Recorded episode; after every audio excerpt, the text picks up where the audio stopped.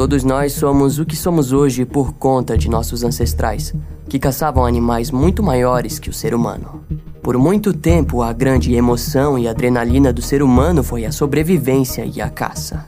Nos dias de hoje, talvez não exista um ato mais curiosamente frio e repulsivo do que a caça legalizada. Mas e quando um ser humano cansa de caçar animais selvagens e passa a caçar os seus semelhantes? Talvez esses pensamentos sempre estiveram com Ivan Milati. Ele sentiu, após passar anos caçando e atirando em latas de cerveja com sua família, que a emoção estava diminuindo e, ao mesmo tempo, criando forças para seus desejos ocultos e profanos. E o vídeo de hoje é sobre esse homem, também conhecido como o assassino de mochileiros da Austrália. Vamos descobrir o terror que Ivan causou enquanto portava esse nome dado pelos jornais e polícias da época.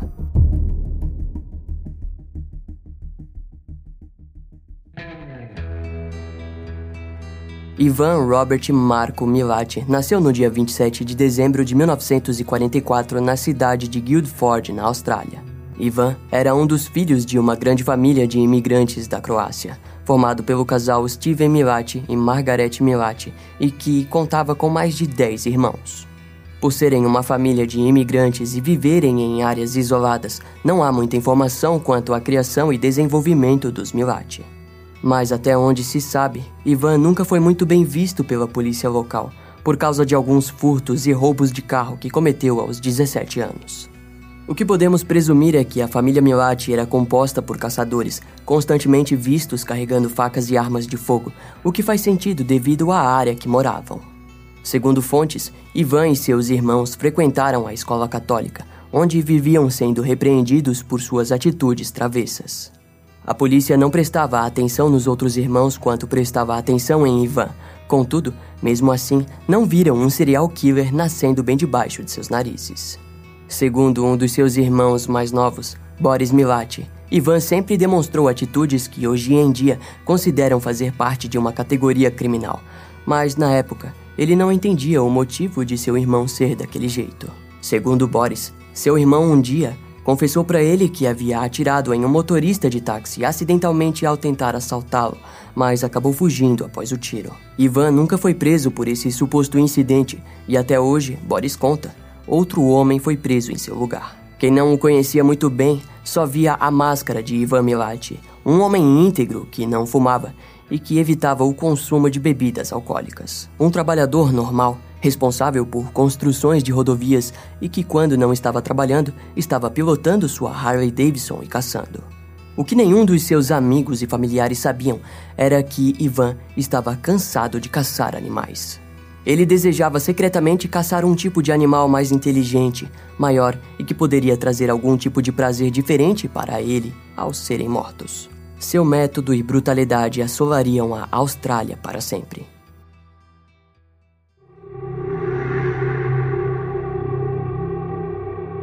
No sábado do dia 19 de setembro de 1992, Ken Saley e Kate Caldwell se aprontavam em seu acampamento para a corrida semanal de motocross que a dupla tanto amava.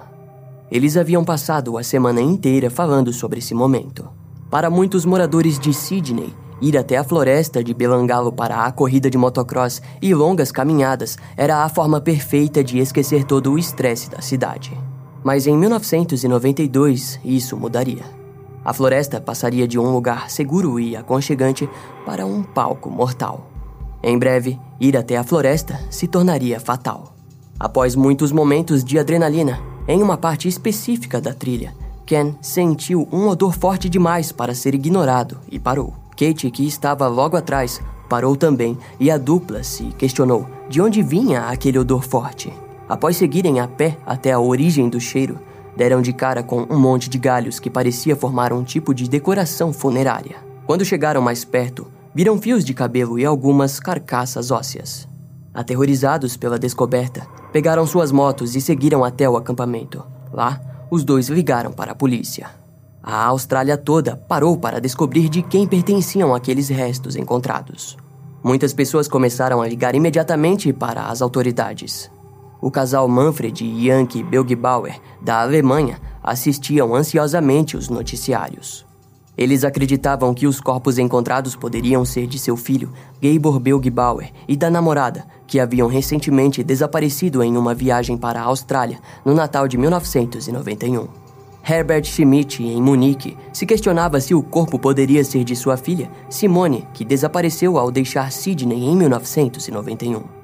Até mesmo a centenas de quilômetros, Frankston Victoria e Pat Everest se abraçavam, torcendo para que o corpo encontrado não fosse o de sua filha, pois isso significaria que Deborah e seu melhor amigo, James Gibson, estariam mortos.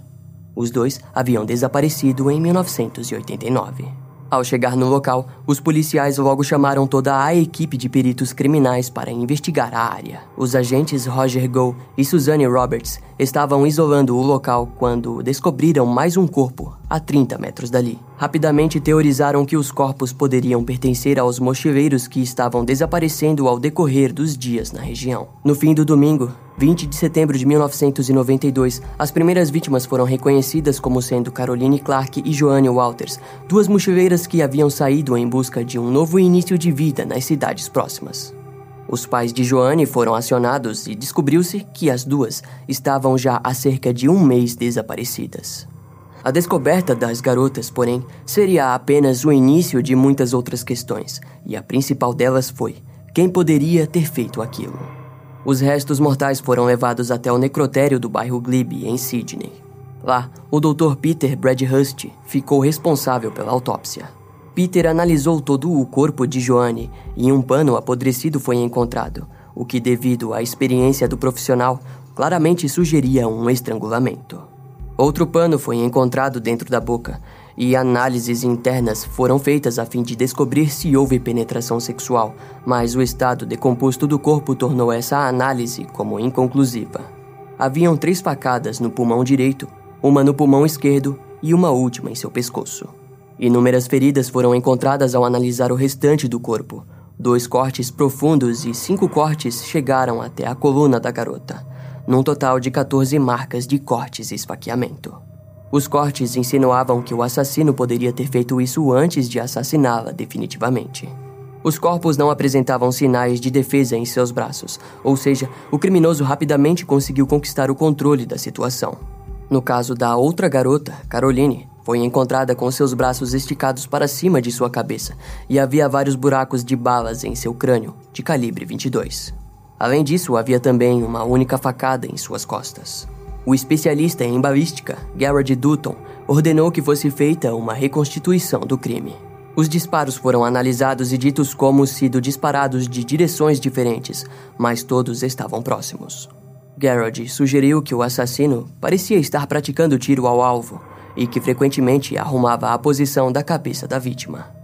O problema inicial foi que, embora houvesse todas as pistas físicas para começarem, os investigadores Godin e McLennan não sabiam por onde começar na procura do assassino. Sabiam muito sobre o crime, mas pouco sobre a identidade de quem o fez. Com isso, ligaram para o Dr. Rod Milton, um psiquiatra forense com seus 20 anos de experiência e que já havia ajudado na resolução de alguns outros crimes. Rod foi levado até o local dos crimes e lá Caminhou lentamente por toda a área, até que se sentou e questionou o porquê daquele local. Entre aspas, por que ele deixou as vítimas desse jeito? Qual a motivação? Os pontos principais, e que ele tinha certeza, era de que o assassino conhecia bem a área e que o crime havia sido planejado. A roupa de Caroline Clark estava enrolada em sua cabeça, o que para Rod foi a forma que o assassino encontrou de despersonalizá-la. Ela deixou de ser um ser humano e passou a ser apenas um objeto que forneceria prazer momentâneo ao criminoso. Devido ao ângulo de alguns tiros, ele sugeriu que no primeiro tiro a garota estava ajoelhada. Sua roupa não demonstrava aspectos que levavam a crer em inclinações sexuais. Logo, Rod considerou que não houve motivação sexual. O corpo encontrado com as mãos para cima demonstrava que o assassino estava atuando numa fantasia de controle. A garota parecia estar pedindo de forma desesperada para que não a matasse. Já o corpo de Joanne apresentava um caso voltado a motivações sexuais, com as roupas da vítima retiradas ou puxadas para cima, além do fato de que a calcinha da mulher não foi encontrada, sugerindo a ideia de ter virado um troféu. O Dr. Rod acreditou que houvesse mais de um assassino devido à mudança na forma de matar. Para ele, seriam irmãos e que compartilhavam do mesmo desejo doentio por sangue. Segundo Rod, o assassino seria alguém que morasse na área, com um emprego mediano e um relacionamento instável ou insatisfatório. Ele também poderia possuir um histórico sexual grande, além de agressão contra autoridades e estaria na faixa dos 30 anos. Mas em nenhum momento, Rod disse que poderia se tratar de um suposto serial killer. Logo, as investigações esfriaram e os recursos foram diminuindo. E por um tempo, o misterioso assassino foi esquecido. Então, em outubro de 1993, Bruce Prior, um morador local que morava bem perto da floresta de Belangalo e que havia acompanhado as notícias sobre o crime do ano anterior, resolveu agir. Por morar tão perto de onde aconteceu o crime, Bruce temia pela segurança de suas filhas. Ao mesmo tempo, porém, conhecia muitas trilhas da floresta e já havia andado por várias delas à procura de um sinal do criminoso, mas sem nunca ter visto nada de diferente. Mas o sentimento de querer ajudar só aumentava, e por isso decidiu que caminharia por trilhas que ainda eram desconhecidas por ele. As buscas pelo assassino das duas garotas já havia sido encerrada, mas outros mochileiros haviam desaparecido nos últimos meses, e Bruce não conseguia tirar isso da cabeça. Em uma manhã, ele entrou na floresta sem saber o motivo certo de estar fazendo aquilo, e após descer por trilhas conhecidas, decidiu entrar em uma trilha diferente, chamada de Service Exit Fire Trail. Nas primeiras partes rochosas, ele viu uma pequena fogueira e chegou perto dela. Para sua surpresa, quando chegou próximo, viu que um osso estava presente junto às folhagens no chão. Parecia humano e Bruce o pegou na mão, medindo o osso com uma de suas pernas. O osso era do mesmo tamanho e assim um homem deduziu que realmente pertencia a uma pessoa. Bruce saiu procurando por mais possíveis ossos no local e ficou muito chocado ao ver entre algumas ervas daninhas um crânio humano que o encarava como se quisesse ter sido encontrado muito tempo antes. O homem inocente não conhecia o procedimento da polícia e acabou levando consigo o crânio. Ao entrar dentro do seu carro e avançar pela rua, viu uma cabana sendo reformada por um operário local. Ainda muito confuso devido ao encontro com a ossada, parou pediu um telefone e ligou para a delegacia. A polícia chegou rapidamente e isolou o local. Peter Lovell e Steven Murphy, que haviam investigado o primeiro caso envolvendo restos mortais encontrados, se apresentaram oficialmente e investigaram a cena. Nas redondezas, Steven acabou encontrando um par de sapatos por detrás de alguns arbustos. Novos indícios foram encontrados e logo descobriu-se que Bruce Prior havia ajudado a polícia a encontrar dois novos corpos. Com isso, as buscas pelo assassino foram retomadas. No dia seguinte, o Dr. Peter Bradhurst e o odontologista forense Dr. Chris Griffiths foram levados até a cena do crime. Com a revisão deles, o caso poderia ser retomado oficialmente. O primeiro corpo foi identificado como de fato sendo de James Gibson, e o segundo reconhecimento viria ao decorrer das investigações. Os restos mortais e vários sacos de matéria em decomposição foram levados para análise. O exame post-mortem traria os resultados que toda a equipe tanto queria. O corpo de James Gibson, em particular, apresentou uma dúvida aos investigadores, pois sua mochila e câmera foram encontradas na beira de uma estrada ao norte de Sydney. As fotos dos pertences sugeriam que alguém cuidadosamente as deixou encostadas na grade de proteção, onde qualquer um a encontraria. O questionamento levantado por eles foi: será que os itens estariam lá como forma do assassino desviar a atenção da floresta? O Dr. Peter começou a reconstrução dos corpos em ordem anatômica, e conforme o corpo ganhava forma, maior era a noção das lesões brutais que havia acontecido a eles. Um dos corpos apresentava uma facada no meio da coluna torácica, que atingiu as vértebras e dividiu o canal que segurava a coluna vertebral. Esse ferimento foi o bastante para paralisar a vítima, mas esse dano claramente exigiu uma força tremenda. A partir desse momento, a polícia começou a pensar que poderia ser algum tipo de caçador experiente de animais até maiores do que um ser humano. Todas as marcas encontradas eram semelhantes aos danos encontrados nos corpos de Caroline Clark e Joanne Walters. Algumas marcas foram consideradas como não fatais, mas deixaram o osso marcado e foi identificado uma facada na região das costas, ao lado da coluna. Enquanto os detalhes da autópsia iam sendo liberados lentamente, a perícia continuava com o trabalho na cena do crime. Logo começaram a encontrar mais itens, como um sutiã preto com uma marca de facada em um dos bojos e duas meias no matagal em volta da área que os restos do corpo feminino foi encontrado. Ao cair da noite, os prontuários dentários confirmaram que o corpo menor era o de Débora Everiste. As investigações possuíam provas o suficiente para retornar oficialmente com a procura do assassino de jovens mochileiros.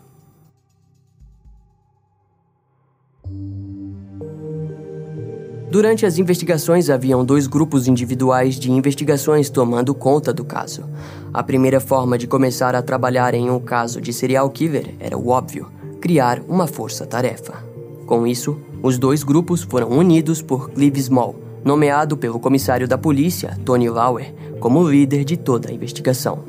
Assim, a força-tarefa foi criada e se chamava Task Force Air.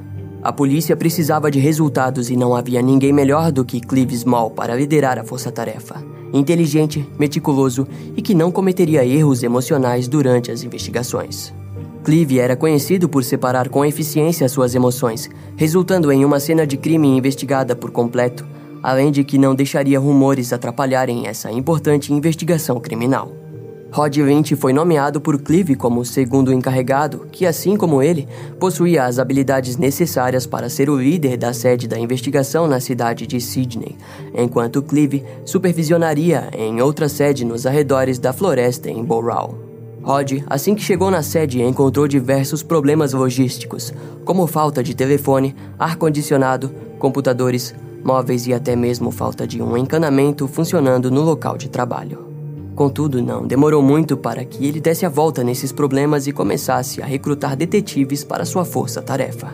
Seu próximo foco foi acompanhar as centenas de informações que estavam rondando pela mídia, ligações e afins. Eles precisavam estabelecer uma linha direta em cooperação com a mídia para quaisquer informações que o público pudesse trazer sobre os eventos na floresta. Muitas provas circunstanciais já haviam sido coletadas por Clive e Emburrell. Rod agora precisaria coletar provas físicas reais. Enquanto isso, Clive passou dias examinando os mapas da área e durante esse período ninguém entrava na floresta. Uma equipe de busca foi formada sob a liderança do inspetor-chefe Bob May, da Unidade de Apoio Tático. A equipe contou com 40 agentes da polícia andando lado a lado e coletando qualquer evidência possível. Além disso, a busca foi reforçada com cães treinados para encontrarem corpos em estado de decomposição. Em contrapartida, outro grupo de investigadores examinavam as balas e cartuchos encontrados nas cenas dos crimes, que foram identificados como sendo de um rifle Hugger. A partir disso, foi descoberto que mais de 50 mil rifles foram importados para a Austrália entre 1964 e 1982. A polícia conseguiu uma lista com distribuidores da Austrália, que forneceram uma lista de lojas que compraram deles. Essa teria sido a principal forma de avançar nas investigações. Porém, embora as lojas devessem manter um registro de venda de suas armas, isso não ocorria quando aconteciam vendas privadas. Logo, seria impossível localizar a arma que o assassino comprou. A polícia, porém, não desistiria tão facilmente. E desse modo, uma lista com os proprietários de terras ao redor da floresta que haviam comprado um rifle Hugger foi criada. O problema é que esse plano acabou vazando para a imprensa, que divulgou o plano e, obviamente, o assassino estaria prestando atenção nas notícias. A polícia percebeu que provavelmente não conseguiriam mais nenhuma nova pista com esse plano, mas continuou com ele mesmo assim. Os primeiros investigados foram os membros dos clubes de tiro da região. E, para surpresa de todos, um dos membros contou algo interessante. Segundo o membro, um amigo dele havia presenciado na floresta algo estranho no ano anterior, em 1992. A polícia foi atrás desse amigo, que se chamava Alex Milati, e que ofereceu uma descrição precisa do que viu.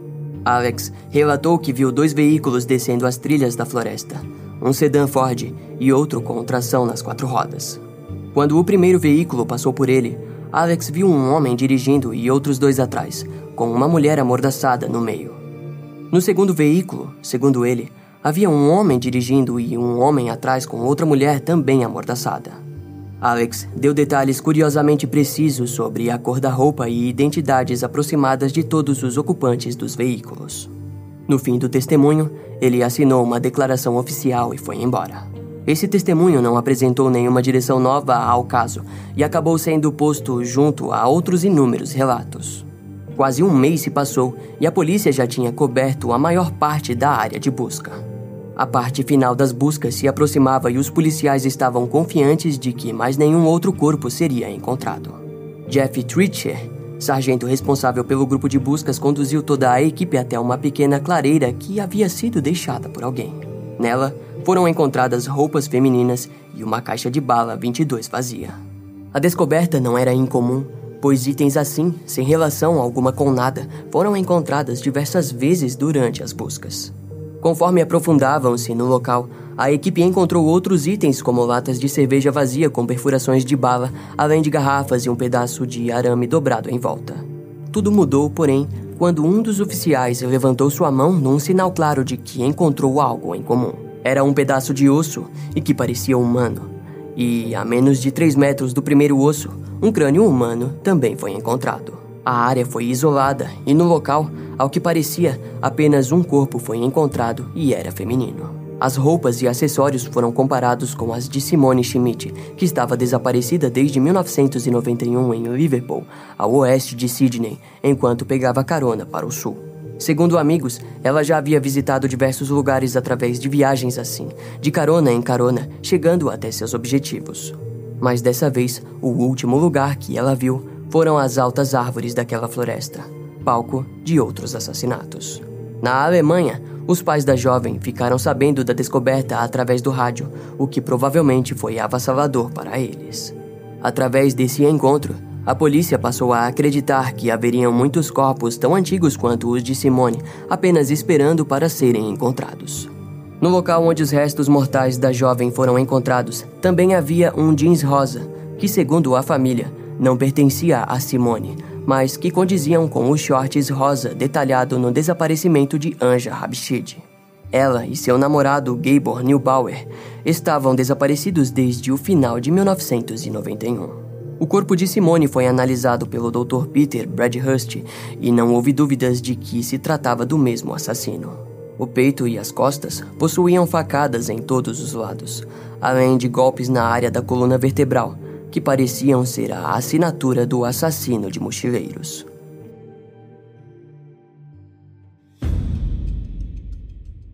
Após analisar o corpo de Simone, o Dr. Peter e o Dr. Chris foram chamados até uma nova área com mais dois corpos. Chris esperou pelo pior e levou consigo os prontuários dentários de Gable. No local foram encontrados restos mortais masculinos esticados em uma pilha de arbustos e logo a identidade foi confirmada. Se tratava de Gabor Neubauer. O segundo corpo foi considerado pertencente ao de uma mulher. Toda sua roupa estava jogada em cima de seu corpo e nenhuma roupa íntima foi encontrada. No local também não foi encontrado a cabeça da jovem. O resto do corpo não possuía nenhum tipo de dano. O Dr. Peter, em sua análise mais detalhada, pôde deduzir que a cabeça havia sido cortada provavelmente por um facão e de forma limpa. Pelo ângulo, ele teorizou que Anja foi deixada de joelhos e inclinada com a cabeça baixa, sendo decapitada de forma que lembrasse um tipo de ritual primitivo.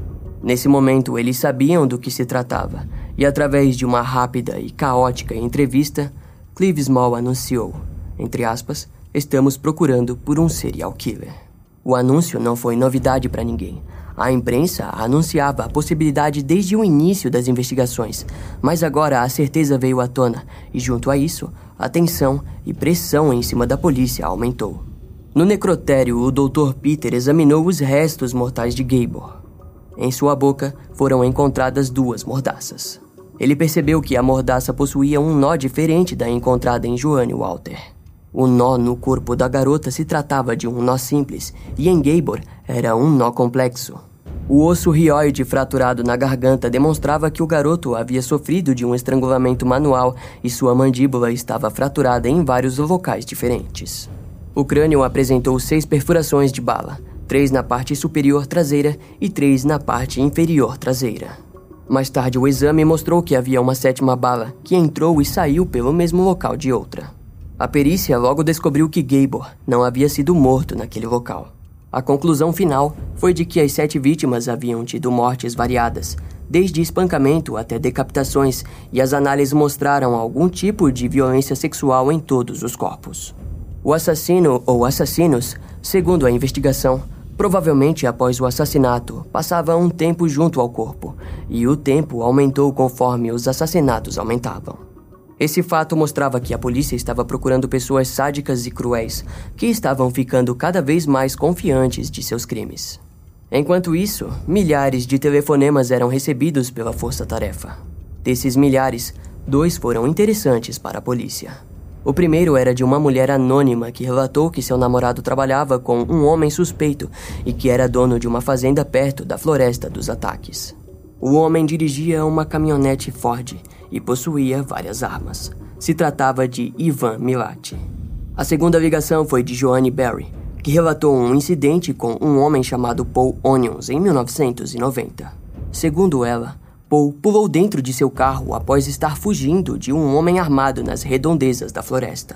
As ligações eram gravadas e organizadas em um sistema, mas que estava ficando sobrecarregado devido às milhares de ligações. Em resumo, as duas mais importantes ligações foram perdidas em meio de outras milhares. No dia 13 de novembro de 1993, Paul Onions chegou a ligar para a Força Tarefa e detalhar seu ataque em 1990. A polícia, porém, apenas o ouviu, agradeceu pela informação e a ligação foi encerrada.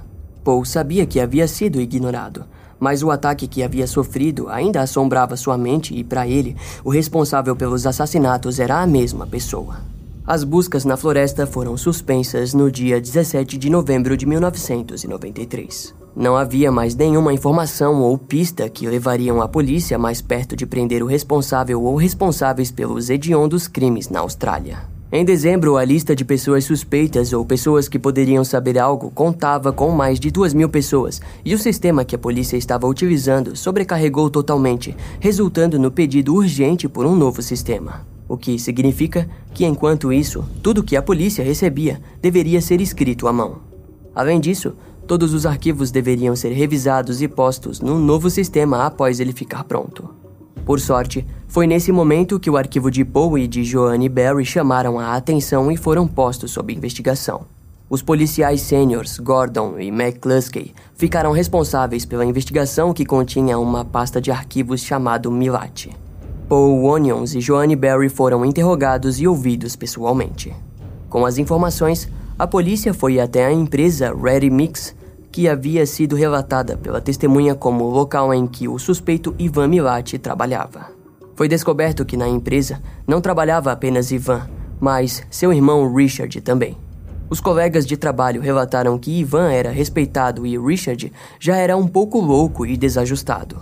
Após solicitarem os registros de presença, foi visto que Richard estava trabalhando nos períodos dos assassinatos, enquanto Ivan havia faltado em cada um dos períodos dos assassinatos. O homem passou a ser o principal suspeito, mas os superiores na polícia precisavam de mais provas para que houvesse uma acusação oficial. O policial Gordon observou os registros criminais de Ivan e descobriu que ele havia sido condenado por vários crimes. Um dos registros remetia ao ano de 1971, onde Ivan foi acusado de ter dado carona a duas garotas em Liverpool e supostamente ter estuprado uma delas, mas acabou livre após nenhuma acusação ter sido provada. Os policiais Gordon e McCluskey estavam ansiosos com as descobertas e queriam que escutas telefônicas fossem instaladas na casa dos Milati. O pedido, porém, foi recusado, pois a lei dizia que materiais de vigilância só poderiam ser usados após todos os métodos de investigações serem esgotados. Clive Small então designou quatro novos detetives, incluindo Gordon e McCluskey, para ficar em tempo integral no caso Milati. A equipe de vigilância foi criada e se chamava Dog Squad, que seguia Ivan e vigiava sua casa o tempo todo. O policial Gordon estava certo que Ivan Milati era o cara, mas para isso se provar real, a equipe precisou de vários meses até reunir material o bastante para que a investigação fosse útil. As diversas reuniões com psicólogos e psiquiatras resultaram na criação de um perfil. Os especialistas disseram que a polícia estaria procurando por algum tipo de família que possuiria irmãos que ficavam se mostrando um ao outro através de caças e que ficavam atirando em latas de forma competitiva. A localização dos assassinatos correspondiam à dos Milati, que moravam ao norte, perto da rodovia Roma. Nas reuniões, eles perceberam que a maioria das vítimas tinham sido vistas pela última vez perto de Liverpool, fortalecendo a investigação geográfica da família Milati, que morava ao lado da rodovia e perto da floresta.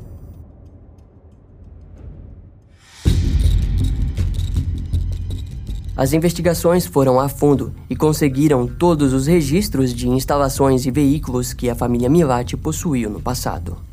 Descobriram que os irmãos Milati possuíam uma pequena fazenda na estrada de Wombeyan Caves, perto da Belangalo. Além disso, foi encontrado o registro de uma Nissan Patrol pertencente a Ivan Milati. O novo dono do automóvel foi ouvido pela polícia e mostrou aos investigadores uma bala que havia encontrado no banco do motorista. A análise provou ser uma .22 e sendo também consistente com as caixas vazias encontradas nas cenas dos crimes. As evidências surgiram aos montes, mas o que faltava era algo que botava Ivan nas cenas dos crimes, até que o documento com a nota sobre a ligação de Paul Onions foi encontrado. Uma nova estratégia nasceu. A ideia seria usá-lo como testemunha-chave. Com o depoimento em mãos, o policial Gordon levou-o até Clives Mall. Registros antigos mostravam que Ivan estava trabalhando na área próxima de onde a bolsa de James Gibson foi encontrada. Seus colegas de trabalho relataram seu interesse por armas. Um deles, Tony Sara, relatou que ouviu um dia que eles estavam passando perto da floresta de Belangalo quando Ivan disse, entre aspas, você não acreditaria no que está lá dentro. Tony até tentou entender o que ele quis dizer, mas Ivan não disse mais nada. Paul Onions foi posto em frente a 30 imagens de vários suspeitos, no qual ele tinha que identificar o seu agressor de 1990. Ele as olhou centenas de vezes até ter certeza que apontaria o cara certo. Quando finalmente chamou os investigadores, disse que se tratava do número 4. Paul havia identificado Ivan Milati.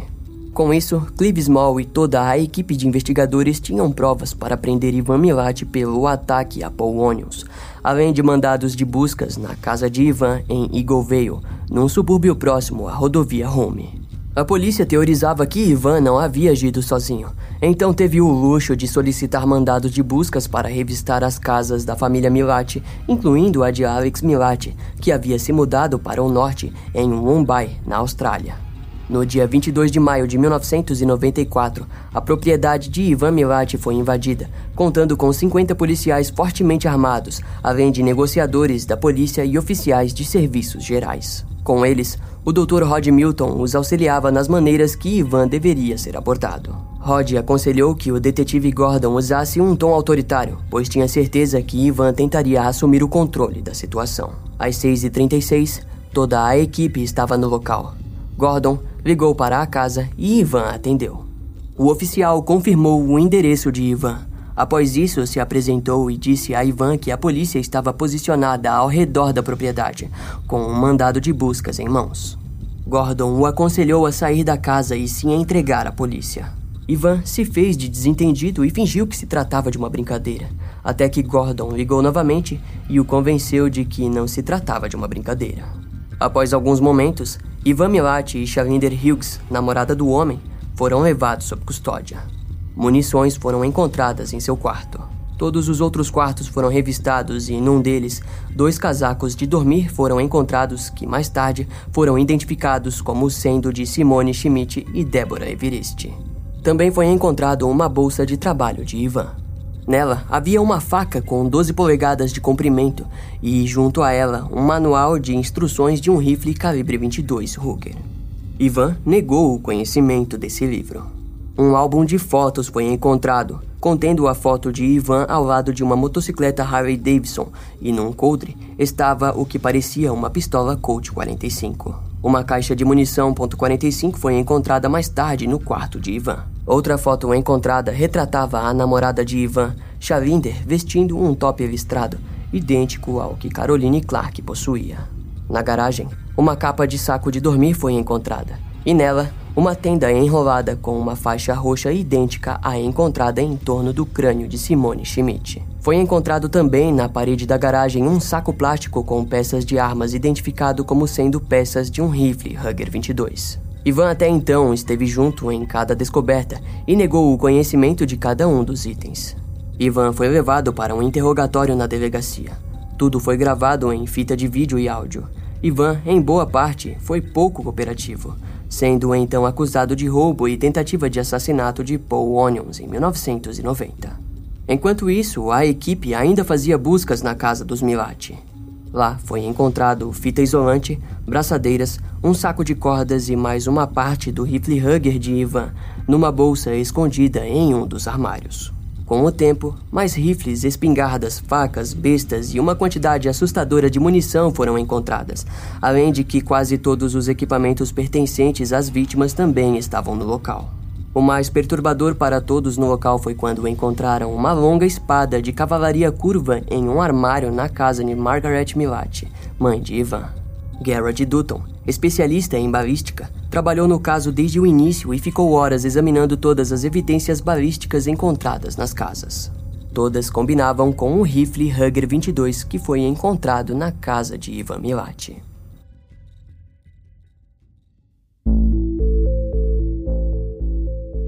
Ivan Robert Marco Milati foi acusado pelos sete assassinatos e foi levado a julgamento em junho de 1995. Contudo, houve um atraso devido às negociações do pagamento dos advogados de Ivan pelo escritório da assistência jurídica. O julgamento era o maior e o mais esperado pela história criminal da Austrália, liderado pelo juiz David Hunt e o promotor Mark Tadeste, que imediatamente chamou sua primeira testemunha, Paul Onions. Assim que Paul sentou-se no banco das testemunhas, Ivan lhe deu um leve sorriso, como se reconhecesse muito bem quem era o garoto, que rapidamente o identificou como o homem que o atacou em 1990. Mais de 356 itens e centenas de fotografias foram apresentadas detalhadamente, enquanto o calor no tribunal se tornava cada vez mais agoniante, assim como o julgamento. De todos os momentos do julgamento, o que marcou para sempre a história de todos os presentes foi quando a espada encontrada na casa de Ivan foi mostrada. Que para todos era bem óbvio que foi a arma usada para decapitar Anja Habshed. O Dr. Peter Bradhurst se apresentou e explicou todos os detalhes dos ferimentos encontrados nas vítimas, o que deixou o tribunal em silêncio por vários minutos. Levaram semanas até que todas as evidências e testemunhas fossem apresentadas. Os advogados de Ivan estavam usando a técnica de defesa que apontava Richard e Walter Milati como os responsáveis pelos crimes. Eles desejavam mostrar que Ivan era a vítima e que os irmãos implantaram as evidências em sua casa. O caso passou a ser considerado uma grande conspiração dentro da família Milati, alegando que Richard Milati fez comentários sobre os assassinatos entre os seus amigos de trabalho e isso o botava como o autor do crime. Mas essas teorias foram facilmente refutadas pelo histórico de cartão de ponto, que mostrava que não só Richard trabalhavam nos dias dos assassinatos, como o restante dos irmãos também. Ao final do julgamento, as provas foram resumidas, ato que demorou mais de dois dias para ser feito.